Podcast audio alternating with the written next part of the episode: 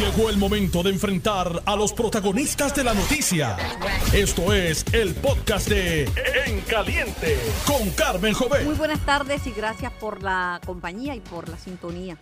Estoy con ustedes hasta las 4 de la tarde en un programa de entrevistas, análisis noticiosos, reportajes un programa eh, dedicado a nuestra gente donde discutimos temas locales y temas internacionales en vivo hasta las 4 de la tarde por el 630 AM y su cadena y el 94.3 FM, simultáneamente en la banda AM y en la banda FM. También nuestra voz llega al mundo entero gracias a notiuno.com. Tengo en línea al presidente del Partido Republicano en Puerto Rico, licenciado Ángel Cintrón. Ángel, buenas tardes. Buenas tardes, Carmen. Un privilegio estar la tarde de hoy contigo como siempre. Gracias por contestar y, poder conversar conmigo sobre esta situación que es histórica. Por primera vez es acusado un expresidente de los Estados Unidos, en este caso Donald Trump. Ayer eh, en Nueva York, un juez de origen colombiano, apellido Merchan, el juez Merchan le, leyó los cargos, 34 cargos, dice Fiscalía, que le están, le están imputando, la mayoría relacionados con la campaña, pero eh, Trump ha aprovechado con su estilo único para echarse en el bolsillo grandes segmentos y grandes sectores de la opinión pública que están convencidos de que esto es una persecución política. Y además de eso, líderes republicanos en el Congreso y en el Senado han cerrado filas también con Trump. Y el propio gobernador de Santis dijo, si, si está en la Florida y no se va a entregar, yo no lo voy a extraditar. ¿Cómo tú ves esta situación de Trump? Pues mira, Carmen, eh, hay varios elementos a analizar. El primero es que obviamente las expresiones de los líderes políticos que se hicieron sobre el proceso fueron antes de conocerse el contenido de las acusaciones. Y eso es importante en este caso porque una vez se conocen esos contenidos, yo estoy seguro que muchos de esos líderes van a repensar su postura. Porque lo más importante de este caso, Carmen, y es un caso que es técnico, es complicado, eh, es complicado de manejar y complicado de explicar para el público pero en términos sencillos, eh, ¿verdad? Yendo a los hechos que se imputan, que obviamente hay una presunción de inocencia, se tendrán que probar. Pero si fueran ciertos los hechos que se imputan, ¿verdad? Y eso no tiene que ver con persecución política. Si los hechos se cometieron, se cometieron. No importa el color político que uno es, ¿verdad? Este, como único uno puede argumentar que hay una persecución que te acusen de unos hechos que tú no has cometido y que no hay evidencia de que los hayas cometido. Pues entonces eso es persecución pero si lo cometiste y lo hiciste, pues ahí está, estará la evidencia. Y eso veremos a ver en su momento. Aquí lo que se está planteando es de un asunto sumamente grave de su carácter y su moral del expresidente, ¿verdad? Porque lo que se está planteando es que montó todo un entramado, ¿verdad? Montó una, una estructura con dos personas más para usar dinero para silenciar la voz de otras personas que podían manchar su reputación por hechos que aparentemente sí habían ocurrido.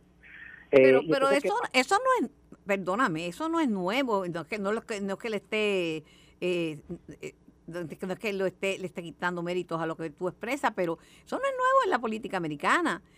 no podemos olvidar el impeachment a, Bill Clinton y, y, la, y luego la negación en el caso de Mónica Lewinsky, decir que eso no era, y después admitir públicamente que sí, que en efecto sí había tenido una relación, eh, pero que en su estado eso no es un disparate, pero la verdad que fue una cosa terrible. Eso es uno. los hermanos que los hermanos Kennedy, Robert y John son objeto de muchísimos estudios y muchísimas películas y muchísimos documentales por su alega, la, alegada relación de ambos con Marilyn Monroe y la forma extraña en que Marilyn Monroe muere, que todavía algunos dicen que se suicidó, otros dicen que no, que la asesinaron. Eh, Gary Hart, me acuerdo, oye, esto no es nuevo en, en, la política internacional en Estados Unidos, porque si empiezo en Gran Bretaña no termino. Y si me voy para Italia, comienzo y termino en Berlusconi el poder hace que eh, algunos líderes de, gobierno se crean que eso es permiso para hacer lo que le da la gana y con cualquiera. O sea, lo que pasa es que el caso, él tiene otros casos que son de más peso, como el caso en Georgia, que es una intimidación a un funcionario eh, en una elección, un secretario de Estado. Y, y aquí ven esto porque, como tú lo expresas, el ciudadano de a pie, tú eres un abogado y has dirigido campaña y eres presidente del Partido Republicano. la mayoría de gente ni es abogada ni es presidente del Partido Republicano y lo que entiende es, ay, pues tuvo una relación con una actriz porno que lo trató de extorsionar y el hombre para no pasar la vergüenza. O sea, y como eso pasa tanto, porque no me digas tú que el adulterio es, de Trump únicamente. Y el adulterio en la política, bueno, yo no puedo mencionar nombres, pero podría mencionar el nombre también en Puerto Rico. Carmen, toda tu explicación es correcta, salvo que aquí estamos hablando de algo diferente. Sí, es verdad. Estamos hablando de unos asuntos de, sentimentales y emocionales que son privados de cada persona y cada persona tiene derecho a eso y a más, porque uno no puede entrar en la intimidad de un No es que yo no es que yo crea, no es que yo crea lo que te expresé, es que mucha de la gente, mucha de la gente entiende que eso no es un caso para llevar a un presidente. lo que pasa, lo que pasa es que cuando tú para hacer todo eso violas la ley de contribuciones, mientes en la planilla y llevas a cabo una, serie de transacciones económicas, firmas cheques mensualmente que son fraudulentas, que son transacciones fraudulentas ya sentado en la Casa Blanca, ¿entiendes? Donde estás engañando al banco, estás engañando al IRS, estás engañando en la planilla para ocultar la transacción de dinero a través de terceras personas. Ahí hay una serie de delitos fiscales serios. De eso es lo que se trata. No se trata meramente de que él ocultó, esa es la parte moral, ¿verdad? Porque él lo que hizo fue tratar de que los electores no supieran quién realmente es él. Y como tú has dicho, pues eso está mal y ha sucedido en otras ocasiones. No necesariamente han pagado dinero por eso, él pagó dinero. Pero él para pagar dinero, no fue que él cogió, sacó un cheque y se lo dio a y a la otra y al otro. Fue que él montó un entramado para, eh, eh, para eh, desviar ese dinero y hacerlo. Y el abogado que y el abogado que desvió el dinero y pagó cumplió cárcel y ahora es testigo de fiscalía, no solo, que es Cohen. No solo él, el que no solo él, el que era dueño de uno de las de las empresas de comunicaciones más grandes de Estados Unidos, del este, National Enquirer. El National Enquirer también aparentemente es testigo porque fue quien diseñó junto con Trump toda la dinámica, todo el entramado de cómo lo iban a hacer y obviamente no, no, es, no es un planteamiento ilegal el tú tratar de pedirle a alguien, mira, no digas tal cosa porque tú sabes, me afecta. Eso no, y eso como si ha pasado históricamente.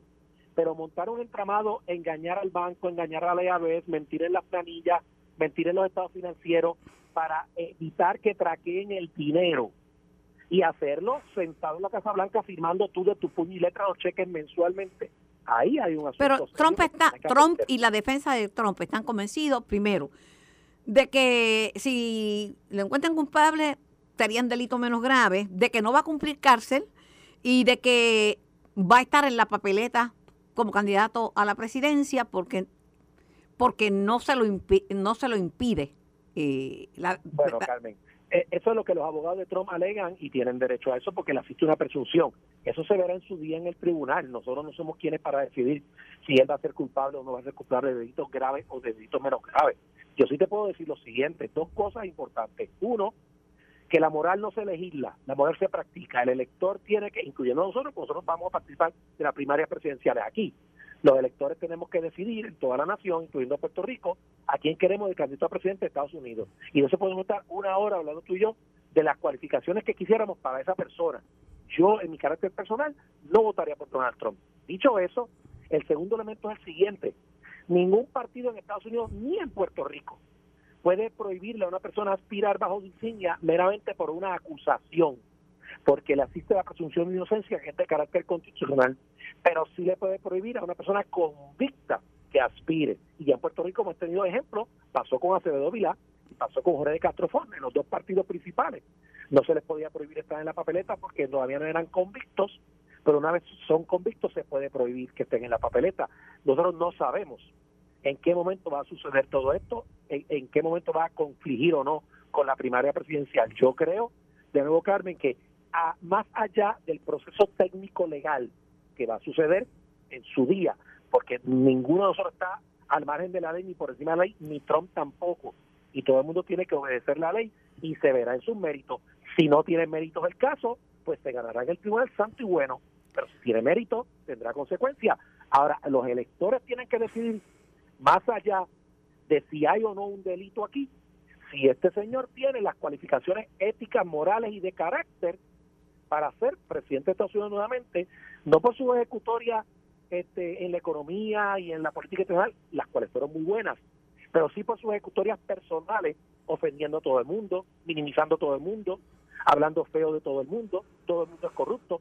Hace lo mismo que hace la izquierda de Puerto Rico, de nuestra ciudadana, que a todo el mundo le dicen corrupto, a todo el mundo le dicen pillo, sin evidencia de nada, y este señor hace exactamente lo mismo. Ese es el problema de los extremos, Carmen, tanto de derecha como de izquierda, que son peligrosos para la democracia. ¿Y cómo tú explicas, a la luz de tu experiencia política, no de abogado, no del caso, tu experiencia política y tu experiencia dirigiendo campañas políticas, que la popularidad de Trump haya aumentado de una manera descomunal y que un por ciento altísimo del de, electorado hispano, salió como un 60%, piense que se está utilizando el, el tribunal para criminalizar a un líder de la oposición.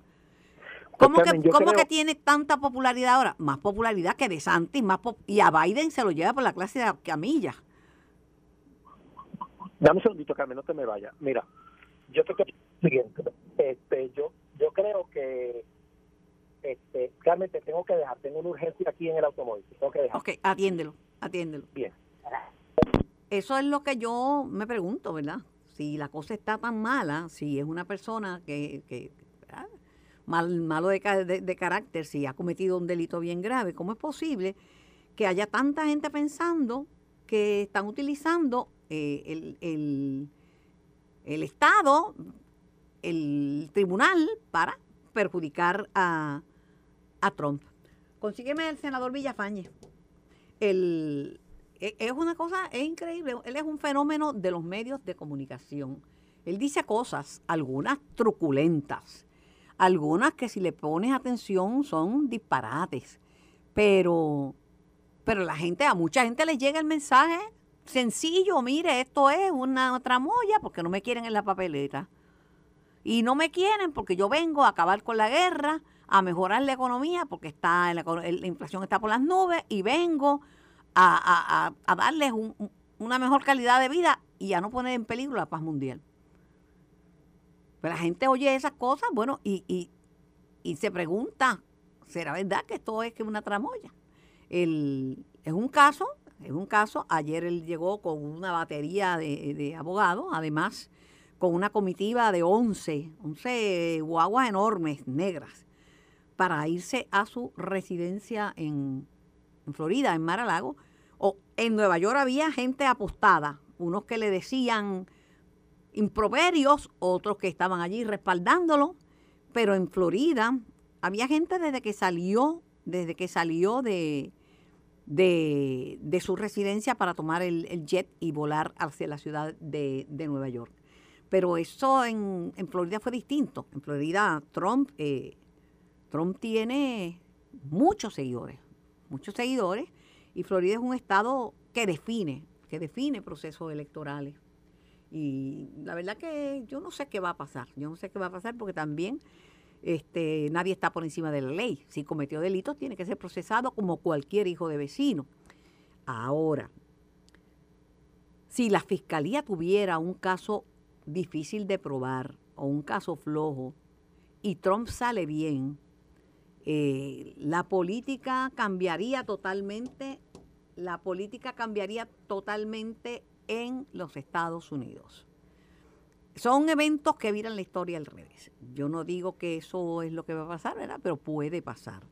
Puede pasar y es triste eh, eh, lo que está pasando porque, bueno, a nadie le gusta ver un, expresidente de los Estados Unidos arrestado. Eso eh, le hace daño a la imagen de la nación americana porque esa es una noticia que se ha comentado internacionalmente.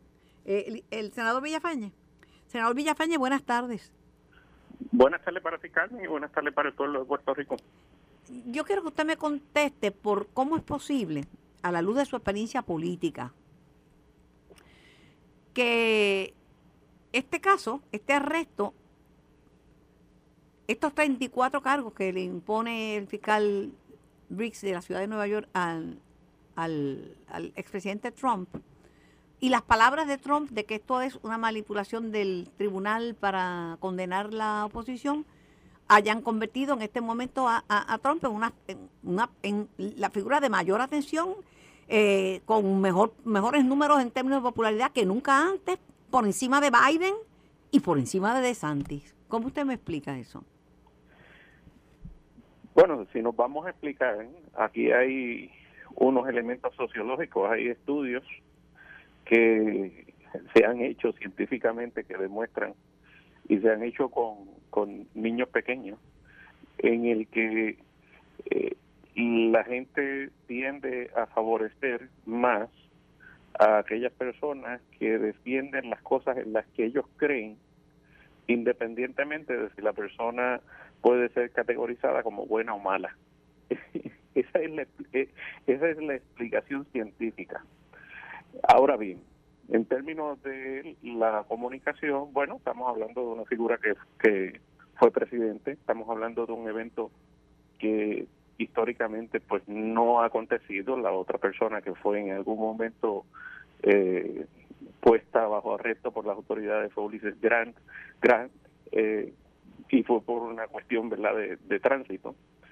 Así que pues es noticia. El, lo, lo de que se le acusa pues ciertamente es algo que en algún momento se discutió durante su mandato presidencial, pero no desde una perspectiva criminal. También eh, mucha gente ve la jurisdicción de Nueva York como una jurisdicción eh, sumamente antitrumpista y, y extremadamente demócrata. Recuerda que en estas jurisdicciones los fiscales son electos y muchos de ellos son identificados precisamente con candidaturas republicanas o demócratas. Incluso también eh, los jueces. es diferente al sistema local. O sea, que involucra, por un lado, el elemento de que es noticia, es algo que no ocurre con frecuencia, de que se trata de una figura altamente eh, noticiosa y por otro lado, eh, de que en cuanto al respaldo que pueda tener, pues se suman los, por, un lado, el hecho de, de que mucha gente valida que la jurisdicción que está procesándolo es una jurisdicción que tiene una animosidad en su contra. Y por otro lado eh, pues habrá gente que eh, es menos importante de lo que se le acusa a lo que él representa en términos de su discurso. De, hecho, el juez que preside el proceso, el juez Merchant, de origen colombiano, pero criado en los Estados Unidos, también vio el otro caso de, de Trump, del, de los negocios de Trump y violaciones eh, las prácticas legales de, hacer negocio en Estados Unidos. Y fue el que le impuso una, una multa millonaria a la organización Trump. Fue a la organización Trump, no fue a Donald Trump per se, pero es el mismo que está viendo el proceso. Pero aún así, le digo que por lo que escucho, mirando fuentes de los Estados Unidos y mirando también las reacciones en, en Puerto Rico, mucha gente cree que independientemente de lo que uno le puede explicar, que nadie está por encima de la ley, que hay delitos posibles, delitos electorales, que tiene que tener su día en corte, ¿crees que esto es simplemente un acto de utilizar los tribunales para perjudicar a un líder de la oposición? Sí, sí, y, en efecto, ¿verdad? Habría que ver. Eh, eh, eso es parte de la discusión pública, ¿verdad? y algunos le van a dar más importancia a unos aspectos que a otros eh, siempre, ¿verdad? Se, se puede mirar qué otras personas eh, eh, han sido procesadas en la jurisdicción por delitos similares, ¿verdad? Porque aquí de lo que estamos hablando es de la utilización de, eh, transacciones comerciales para fines personales sin ser reportados, ¿verdad? Como como corresponde contributivamente. Así que en, esos términos, ¿verdad? Es una violación que debería, si es un delito que típicamente se procesa en la jurisdicción de Nueva York, pues debería Pero por lo que, comparado con los líos que tiene Trump en otras jurisdicciones, por mencionar una Georgia, que son cosas gravísimas, eh, e, en este caso del no creo que eh, conlleve cárcel, puede conllevar eh, cuatro años de cárcel, pero lo más seguro es que le, que le den una probatoria y, y es un delito, son delitos menos graves, entiendo yo.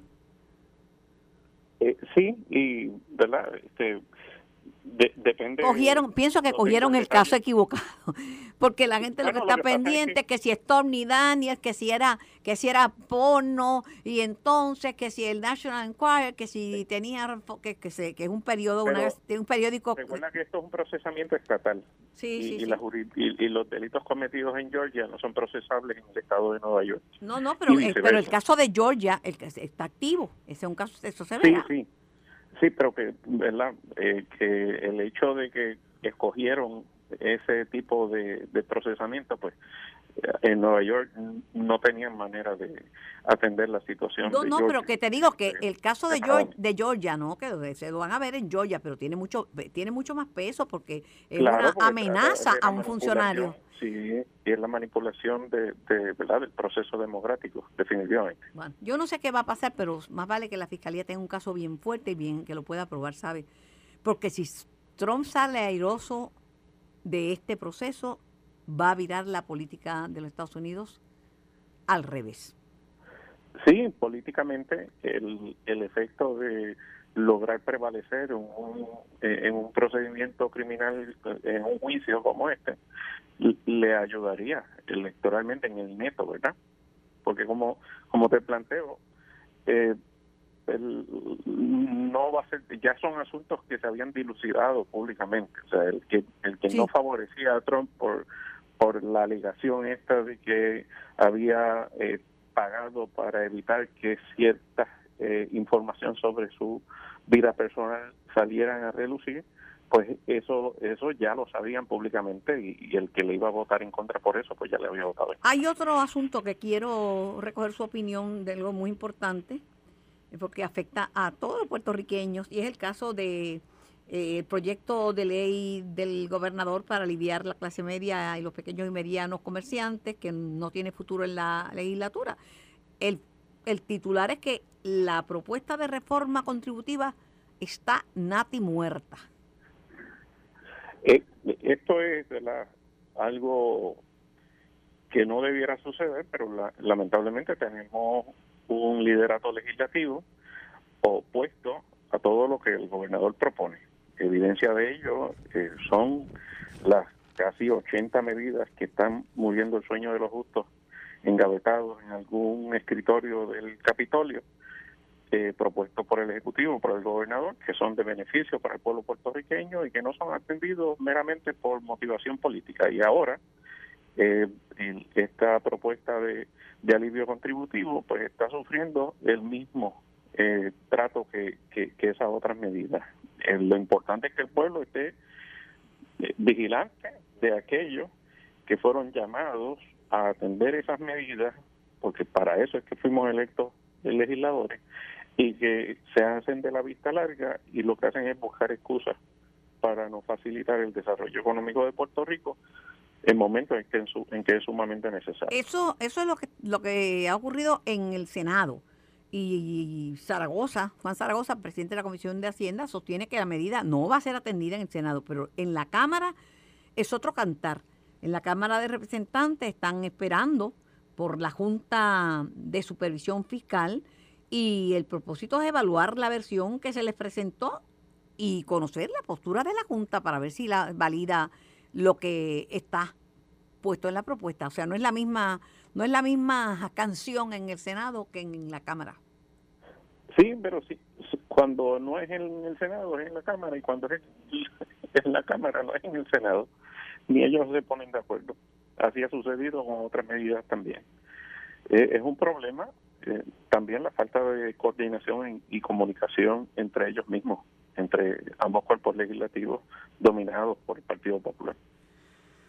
Bueno, el problema es el impacto que pueda tener. Si bien es, esa reforma contributiva, mm, yo no, no la vi como una reforma contributiva, tiene algunas cosas que son interesantes, pero por ejemplo, eh, bajar las tasas contributivas en un sistema altamente confiscatorio, pues pues, no es, no, no es tan dramático lo que propone, ¿verdad? Y yo, yo pensaba que si se le quitó y se le, si se le bajó el IVU a los alimentos procesados, podría venir algo con el tema del IVU, pero tampoco. Pero de todos modos, hay segmentos de la población que sí se, se beneficiarían con esa con esa, esa propuesta del gobernador. No sé cómo entonces el liderato político va a responder si alguien les cuestiona, mire, nos quitaron algo que pudo ser bueno para nosotros.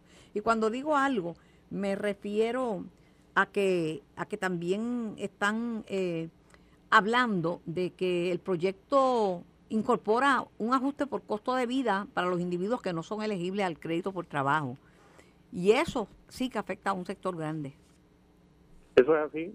Y la medida contempla tanto alivios contributivos para la clase trabajadora como para eh, los pequeños y medianos comerciantes. En total son alrededor de 545 millones de dólares que en lugar del bolsillo del gobierno estarían en manos de, de tanto los trabajadores como los pequeños y medianos negocios, fomentando la actividad económica, eh, aliviando el impacto de la inflación y eh, facilitando ¿verdad? que la gente pueda eh, tener los recursos necesarios para poner sus cosas al día, para poder subsistir y crear empleo. A final de cuentas, que necesitamos tener una economía sólida con una alta empleomanía.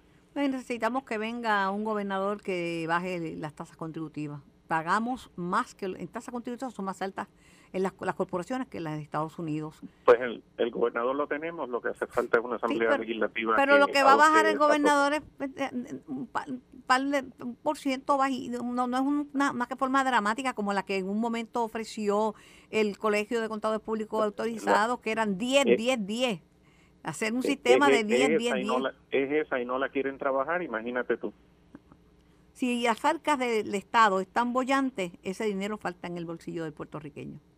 Totalmente de acuerdo, totalmente de acuerdo, y esa es la mejor manera de incentivar nuestra el sistema, el sistema contributivo de Puerto Rico criminaliza al que al que triunfa y al que trabaja y al que progresa.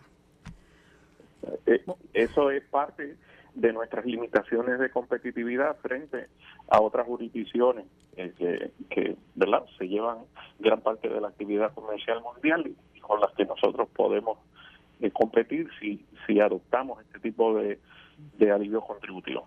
Gracias, senador William Villafañe, por su tiempo y por presentarnos su punto de vista en torno a estas noticias que son noticias de primera plana. Cómo no, siempre a la orden. Bendiciones. Bendiciones para usted también. Muchas reflexiones esta Semana Santa. Lo propio. Bueno, está, está, estoy muy triste con la muerte de Andrés García. Eh, me enteré ya hace, desde ayer, ¿verdad? Andrés García era un tipo encantador. Yo tuve la oportunidad de conocerlo, de compartir con él, de hacerle entrevistas. Era tan honesto, contestaba con tanta seguridad personal. Eh, me acuerdo cuando tuvo que ponerse una bombita porque tenía problemas de próstata. Él, dio su testimonio para que otros varones no se sintieran intimidados y no, utilizaran esa bombita y pensaran que su vida íntima había terminado. Era un tipo, era, era, tenía lo mejor de los dominicanos y lo mejor de los mexicanos.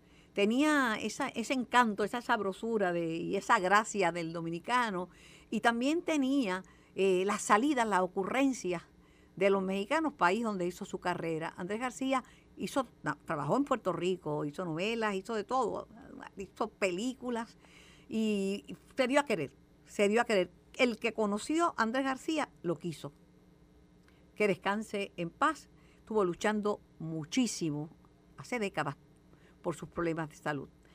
Yo voy a la pausa y regreso con, más de En Caliente. Estás escuchando el podcast de En Caliente con Carmen Jovet de Noti1630.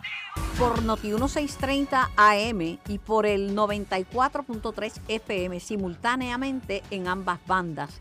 Estoy en vivo hasta las 4 de la tarde. El nuestro es un programa de entrevistas, de opinión, de análisis noticioso y de reportajes.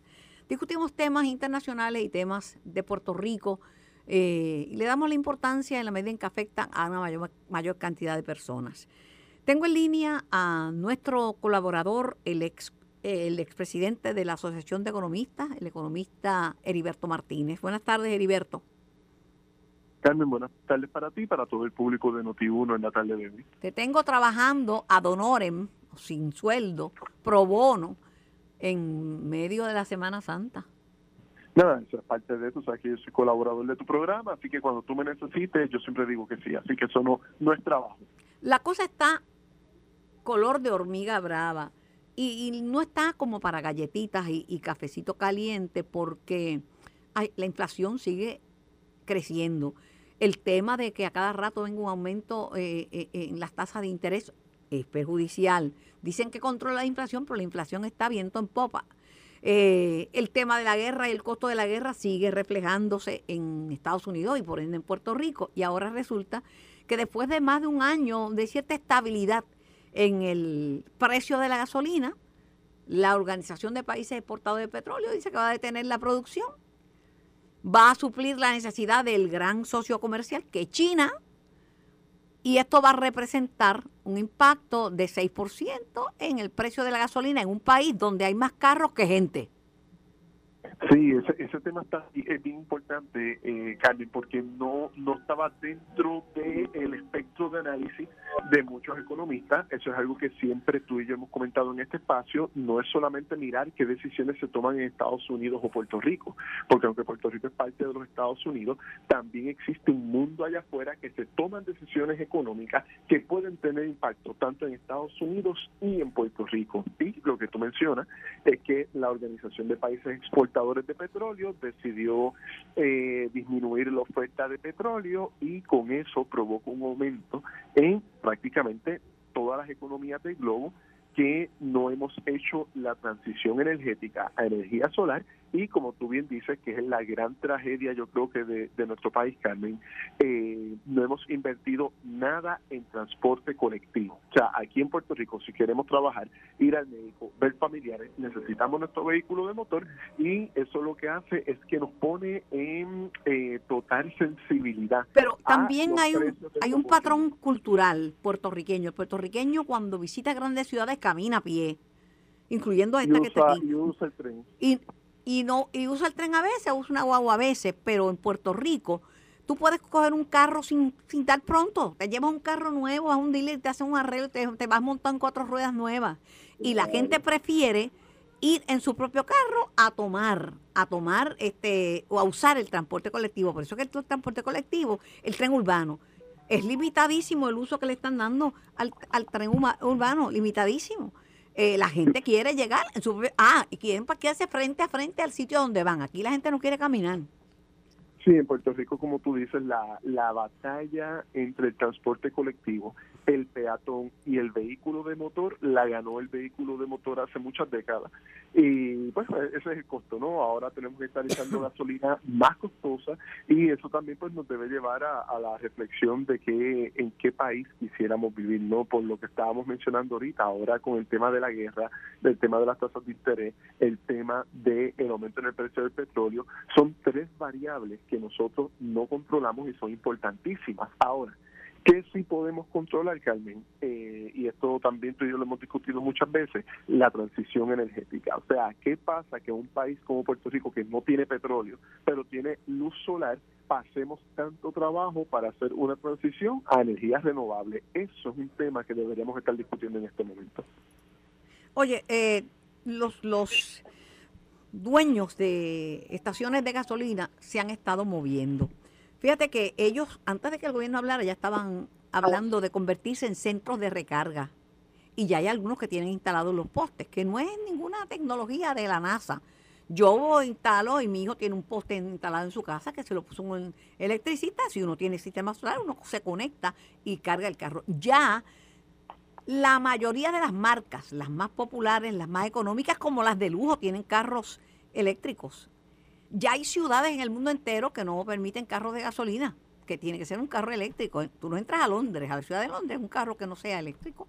Eh, así que el gobierno podrá estar atrasado y la permisología para las grandes este, fincas solares puede estar atrasada, por más que digan, están atrasadas, yo dudo que ya alcancemos el 40% para el 2025 de energía solar, que es lo que debíamos tener, pero se están moviendo, los, porque yo hablé con Carlos Crespo, expresidente de la Asociación de Dueños, de, de, expresidente de, de, de Gasolina, y me dijo, mira, nos estamos moviendo, ya ni siquiera las tiendas de conveniencia nos están dando el resultado por el costo de los productos, todo está tan caro, pero se van a mover hacia, verás que van a dejar de, ya no es un negocio eh, productivo el vender gasolina.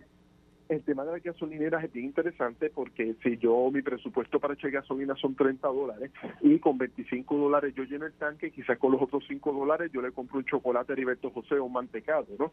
Pero cuando, a pero cuando se da la situación de que ya eh, con 30 dólares yo lo que lleno son tres cuartos de tanque o medio tanque, pues entonces dejo de comprar en las tiendas de conveniencia. Entonces, eh, los gasolineros van a tener también que hacer unos ajustes interesantes y te voy a dar el ejemplo. En Bayamón, para que después no digan que estamos dándole promoción a nadie, en Bayamón ya se está formando la primera electrolinera de una gasolinera cooperativista que su energía la produce en paneles solares. O sea, ya no es que el carro eléctrico va a recargar en una electrolinera, pero esa electrolinera está utilizando petróleo para producir esa energía, ¿no? Pues entonces no, no, pues una cosa no necesariamente tiene que... No pega, no pega con la otra. Pero aquí es una cooperativa de dueños de gasolineras que van, ya tienen placas solares en el techo, con esas placas solares y la batería mueven toda la parte de eh, interna de la gasolinera y también van a producir energía solar para que carros eléctricos puedan recargarse. No, no vaya lejos. La, cooperativa en Camuy era se convirtió en la alcaldía de Camuy cuando María, porque no tenían luz en el pueblo y la cooperativa tenía placas solares. y, y el alcalde atendía gente en la cooperativa pues tenemos más de 12 cooperativas eh, de ahorro y crédito que están ya operando con placas solares. Y más importante, Carmen, y esto es algo que, el público tiene que tener bien presente, muchas veces eh, se ha intentado de alguna manera, y quizás por historias del pasado, politizar el tema eh, cooperativo, pero en Estados Unidos la producción de energía, casi un 30% de la producción de energía nacional es energía que cooperativa y ocupan ya cerca del 40 y pico, creo el 42% del territorio. ¿Qué pasa? Cuando vino la secretaria de Energía la semana pasada, fue a visitar diferentes cooperativas y áreas comunitarias de producción de energía y ella dijo, esto a mí me gusta y me interesa. ¿Por qué? Porque para los estadounidenses una corporación pública quebrada que produzca energía no es natural. Ahora, que hayan cooperativas de energía que produzcan energía es el diario vivir. Por lo tanto, si tenemos ya en Puerto Rico el diseño, la ley, los mecanismos, la ley de 2018 que aprobaron eh, Hammer y Bate cuando eran senadores, o sea, ya, tenemos esos mecanismos legales y tenemos la infraestructura, lo que me parece que hace falta aquí, Carmen, es un pequeño empujón de la política pública del gobierno para hacer una transición completa, pero tiene que haber voluntad para eso. Bueno, eh, eh, es lo que viene, no hay vuelta atrás, ¿sabes? No hay vuelta atrás, no hay vuelta atrás. Y es un movimiento mundial porque nos quedan 10 años para ver si para ver si salvamos el planeta porque el calentamiento global Hablaba yo ayer con Carl Soderberg de lo que pasó en Colombia en el 85, que yo hice reportaje desde allí, que fue la erupción del Nevado del Ruiz, el, volcán, con 25 mil muertos. Y va, eh, y va a ser erupción, está dando señales de que va de que va a haber una erupción de ese volcán, hay una alerta. Eh, eh, se está calentando el planeta. Mira, y como bomba, como bomba, literalmente cayó la noticia de Zaragoza, que sostiene que la medida relacionada con la propuesta de reforma contributiva del de, gobernador Pierre Luisi no va a ser atendida en el Senado. Eso cayó mal porque como quiera que sea, eh, aunque yo la encuentro imperfecta y no es lo que yo esperaba, yo a mí me gustaba, como te dije desde el principio, una propuesta que hicieron los contadores públicos autorizados hace tiempo, que era 10, 10, 10, más fácil de entender, no viene, ¿verdad? Este, pero sí tenía unos alivios para, para los pequeños negocios y para, y para personas de escasos recursos pues, y de clase media. Eh, en la Cámara no, esa no va a ser, van a atender la medida, ¿verdad? Pues, hasta el momento, todo lo que ha comunicado públicamente el representante Jesús Santa Rodríguez, quien preside la Comisión de Hacienda y Presupuesto, y ha sido la cultura de trabajo de la comisión de la cual yo soy director, es que nosotros vamos a ver todo y vamos a hacer listas públicas para todo y se va a atender eh, eh, la, la, medida. Incluso eh, ya el presidente de la Cámara habló de que esa medida de reforma contributiva también se va a atender con otras buenas ideas que se han ido radicando durante el cuatrenio largo del cuatrenio por eh, todas las fuerzas políticas de, la Cámara de Representantes, ¿no? que están todas representadas allí. Así que se le va a dar eh, vista pública, se le va a dar el proceso natural de la Asamblea Legislativa y quizás convendría, pues no sé, eh, hablar con el senador a ver si lo que quiso decir es que se opone a la medida de lleno o es simplemente que no la va a atender o que no le va a dar el proceso legislativo, que ahí serían dos cosas eh, distintas, pero por lo menos aquí en la Cámara sí se le va a dar paso, se le va a dar paso a la evaluación. Bueno, creo que la Cámara, y es mi opinión, esto es opinión de Carmen Jovet, y no tiene que estar usted que me escucha de acuerdo conmigo, es mi opinión. Creo que la Cámara hace lo correcto. ¿Cómo va a decir que no a un proyecto que pretende aliviar el, bolsillo de los consumidores en un momento en que la gente está con la soga al cuello? Además, creo que políticamente es muy peligroso no atenderlo o descartarlo porque la gente está esperando un alivio. La gente no aguanta más y ahora con un 6% más en la gasolina es demasiado. Así que atenderlo y si tienen cosas, enmiendas de mejores para, para enriquecerlo, pues santo y bueno. Decir que no lo va a atender, lo que dijo, eh, lo que dijo Juan Zaragoza, es que, que no, que no la va a atender el Senado de Puerto Rico. Y dejó saber que él está trabajando en un proyecto de alivio contributivo que se va a radicar antes de que termine este mes de abril. Eso es lo que dijo. Pero el que mandó el gobernador, no, el gobernador se montó en tribuna y dijo que las alegaciones de Zaragoza eh, y lo que sigue repitiendo son falsedades en ánimos de llamar la atención. Dice que cualquiera que lea el proyecto eh, que sometió se puede dar cuenta de que le provee un, alivio contributivo a la clase media trabajadora, así como a los pequeños y medianos comerciantes. Si Zaragoza tiene un proyecto de ley que erradicar, que lo haga. Y yo creo que puede, yo creo que puede hacer las dos cosas y no, no quisiera entrar en, las decisiones que se tomen en el cuerpo hermano en el Senado, pero ciertamente Cámara de Carmen, conociendo a mi Por eso dije que era mi, por eso dije que era mi opinión, Teximi. Pero interesante que, que, también tener al representante Santa, porque me parece que el representante Santa tampoco tendría ningún inconveniente en evaluar una propuesta de reforma contributiva presentada por el senador Zaragoza. Yo pienso que la Asamblea Legislativa, particularmente la Cámara, pues que es la que constitucionalmente está llamada a trabajar el tema de los recaudos y el tema presupuestario, ¿no? Esto pero sí, no, no creo que haya ningún inconveniente en evaluar todas las medidas, siempre y cuando hagamos la mejor política pública posible para... Pero descartar de plano la medida presentada, la reforma, propuesta de reforma presentada por el gobernador, ni siquiera atenderla, creo que es una decisión políticamente incorrecta. Es mi opinión, oye, es mi opinión no te estoy comprometiendo con mis opiniones, es mi opinión. siempre mantiene la diferencia de los cuerpos hermanos. No, no, y claro, y, pero yo creo que lo que Jesús Santa va a hacer es lo propio, es lo adecuado, es lo correcto. Porque y, y, y también contar con la Junta de Supervisión Fiscal. No podemos seguir montados en ese drama de que estamos por encima de la Junta de Supervisión Fiscal. La Junta es una criatura del Congreso y tiene poder y se ponen con que si vamos a demandar que si pito, que si plata, eso es una pérdida de, de dinero y de esfuerzo. Mira, Carmen, eso es una preocupación mía muy personal, no es la de representante ni de ningún miembro de la comisión. Ya hoy me llegó el comunicado de prensa de que la Junta publicó el plan fiscal, yo estoy bajando ahora, perdón por, por el sobre, todo, quiero decir que lo estoy bajando ahora para eh, empezar el proceso de evaluación.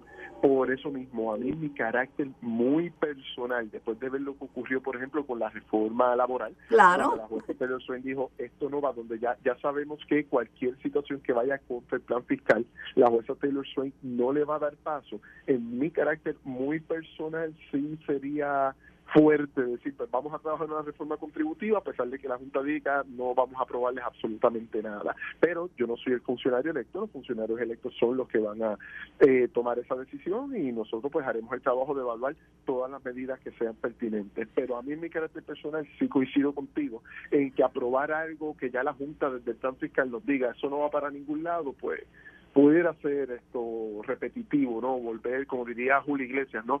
Eh, tropezar dos veces con la misma piedra después de lo que nos pasó con la reforma laboral. yo estoy de acuerdo contigo, es pura, puro sentido común. Además, este conozco a Jesús Santa, lo he tenido muchas veces en entrevistas, sé cómo piensa y sé que no va a descartar algo que no ha ido a vistas públicas. va a coger y, y mira, no, los proyectos y las reformas no son perfectas siempre se pueden mejorar, pero descartarla y decir, no, tengo la mía. Mejor es sumar y si tienen otras ideas, que, pues, que, las presenten, porque la cosa está mala, la cosa está mala y la gente no está empatando a fin de mes. Y ahora, un aumento en el petróleo y un aumento en la gasolina es un aumento en todos los servicios. en todos los servicios, porque los aumentos se pasan y al final de cuentas a donde llegan es al consumidor. Mira, Carmen, y no solamente servicios, pequeños supermercados, claro. farmacia de la comunidad. El retail. no puede asumir ese costo, tiene que pasárselo al cliente, entonces es más caro hasta el, el, pan, el jugo. O sea, es bien, es bien compleja la situación y es bueno que tú lo menciones. Aumentos en el petróleo no solamente incide en la gasolina y en la factura de la luz, que de por sí ya nos llevan una gran parte de nuestro cheque, es que incide prácticamente en todas las demás áreas de la economía que tienen que ver con bienes y servicios. Ah, eso es lo que hay que mirar. Eh, hay que mirar, mira, la medida, la economía es para todo el mundo, para la persona de a pie, para el caballero que me está escuchando, para la ama de casa, para el estudiante, para el técnico, para el joven, para el mediano, para el viejo, porque todos tenemos que llegar con un presupuesto y todos tenemos que aprender a manejar ese presupuesto y arroparnos hasta donde nos llegue la sábana. Por eso yo estos temas económicos los tomo con mucho cuidado y trato de quitar toda la parte emocional que pongo en otros temas, ¿verdad? Porque dos más dos son cuatro. Dos más dos son cuatro y no hay que ser un genio para ver que estamos en un momento económicamente terrible. Y la gente está asustada con lo del seguro social, con la, con la posibilidad de que el seguro social para el, para el año 35, 2035 se quede en, en la pranga. Porque, porque está ahora mismo bajo la modalidad de pay as O sea, ya la el Seguro Social no tiene necesariamente una reserva que recibe de la gente que trabaja y los patronos para pagar a los que lo están recibiendo. O sea, ya cuando los baby boomers se retiren, van a poner mucha presión sobre el Seguro Social y me parece que qué hacer con el Seguro Social, Carmen, la parte positiva es que me parece que se va a llegar a acuerdos bipartitas porque el seguro social, a diferencia de otros temas, por ejemplo, como el aborto, que puede ser un tema más controversial, el seguro social es un tema que goza de mucha popularidad, tanto entre votantes demócratas como republicanos e independientes. O sea, que pienso que ya tiene que haber algún plan de cómo se va a trabajar con el tema del seguro social para los próximos 10 años y evitar que vaya a quedarse insolvente. Pero la inflación no hay quien la pare, y si siguen el, tesoro con la ideita de estar este, aumentando las tasas de interés, eso no ha resultado un, detente para, para la inflación. No, yo creo que ya la Reserva Federal se está dando cuenta de que... ¿Qué tarde? después de nueve, después de nueve después muy tarde de que ya la inflación no funciona como en los libros de texto que se escribieron para... Cambió, todo cambió. Y ahora vemos, por ejemplo, que, que el tema de la geopolítica entre Rusia y Ucrania tiene más impacto sobre el precio de los alimentos y el combustible que la política monetaria. eso se llama desinflación estructural. Mira, me estás, me estás, me estás leyendo la mente y me estás robando el tema de la próxima entrevista. Porque la ah, pues próxima entrevista, déjame contarte, la próxima entrevista es con el profesor Carlos Severino. Y le voy a plantear, dentro de todo este revolú de Trump, que en que antes de ir a sentarse como acusado, dijo, mire, es que no quieren que yo sea presidente. ¿Y usted sabe lo que yo voy a hacer si soy presidente? A parar esta guerra insensata con Ucrania que no, que no lleva para ningún lado, sino para desfalcar los fondos de los Estados Unidos y afectar al ciudadano promedio. ¿Sabe lo que voy a hacer? Estabilizar la economía. ¿Y sabe lo que voy a hacer? Tratar de comunicarme con nuestros socios. Nuestros socios, tú sabes que China, eh, Rusia, porque no podemos poner en peligro la paz mundial. Ese es Trump.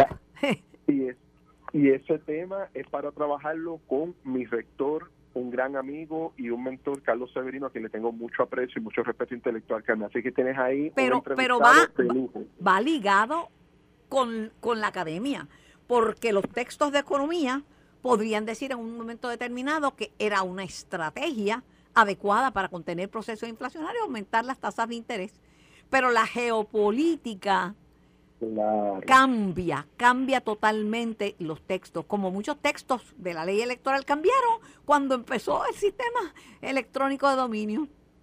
Claro, eh, eh, claro, pero de nuevo, ese tema te dejo en buenas manos porque de nuevo, el profesor Severino para mí es una una mente maestra en todos estos temas geopolíticos internacionales. Así que voy a estar escuchando atento. Preocupación porque el gobierno señala y presenta estadísticas de que tiene de que está en, en términos de verdad económico en su mejor momento. Tiene la tasa de interés, de la tasa más baja de desempleo en la historia. Eh, tiene un número alto de gente en el mercado de empleo. Falta mano de obra. Y hay fondos, hay fondos para, vamos, para, hay fondos para meterle eh, desarrollo a, a, Puerto Rico y dice el gobernador que, que estamos a punto de salir de la quiebra. Pero te escucho. Dime tú. No, que eh, eso es eh, así, eso es innegable, los datos económicos de Puerto Rico son buenos. A mí lo que me preocupa son dos cosas de estas federaciones, Carmen. La primera es que ese dinero que hay que invertirlo, hay que invertirlo bien. Y como te dije, el área que a mí más me preocupa, que es la más sensitiva, es la transición energética a un peso mayor de energía solar y energías renovables. Y otro punto bien importante, que es lo que yo siempre recalco en todas las reuniones, es cuidado estos fondos federales están representando un shock macroeconómico positivo que ciertamente está dando, está promoviendo una actividad económica intensa, pero ese dinero no es para siempre. O sea, que tenemos que saber cómo lo No, no es un fondo recurrente. Para asegurar el crecimiento futuro. No es un fondo a, a eso le añado otra preocupación. El encontrar las 40 mil personas que necesitamos para poner en acción esa, esa reforma y esa reconstrucción de Puerto Rico. Necesitamos mano de obra.